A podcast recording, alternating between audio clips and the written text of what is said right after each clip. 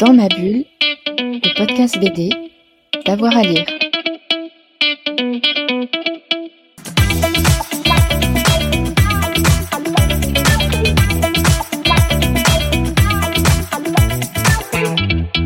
Bon, c'est toujours difficile de, choisir effectivement euh, trois ouvrages parmi euh, euh, plein. Là, comme ça, ce qui me vient à l'esprit par rapport au Japon, notamment, c'est un, manga que j'ai découvert via mon, mon second fils qui lit beaucoup de mangas et qu'en fait je trouve très très bien, qui s'appelle My Hero Academia, euh, qui est réalisé par euh, Koi euh, Horikoshi.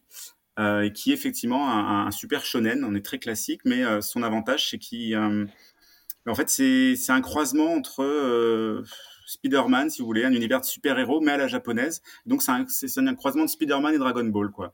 Et donc, il, il arrive à créer un univers de super-héros euh, qui sont au lycée, qui apprennent à devenir super-héros, chacun a un pouvoir, mais il arrive à les rendre très attachants avec ce côté Peter Parker, justement, on est proche d'eux, on se sent, on se sent en, en osmose avec leurs leur questions. C'est pas juste de la, de la bagarre et du développement de, de, de méchants de plus en plus forts, il y a aussi un vrai euh, développement psychologique des persos.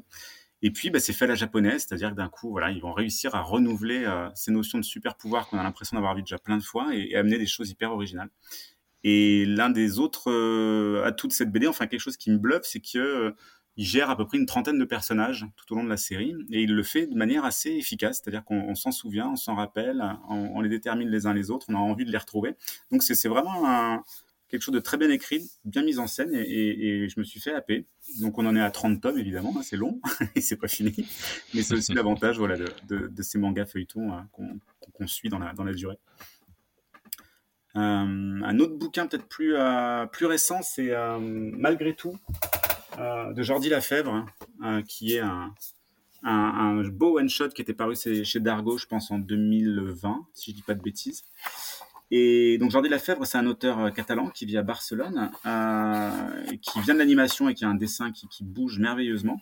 Et malgré tout, c'est quelque chose de très classique. C'est une comédie romantique, donc euh, c'est toujours quelque chose. moi, j'aime bien les comédies romantiques, hein, donc c'est vrai que ça marche. Après, ça peut être casse-gueule parce que c'est des choses qu'on a déjà beaucoup vues.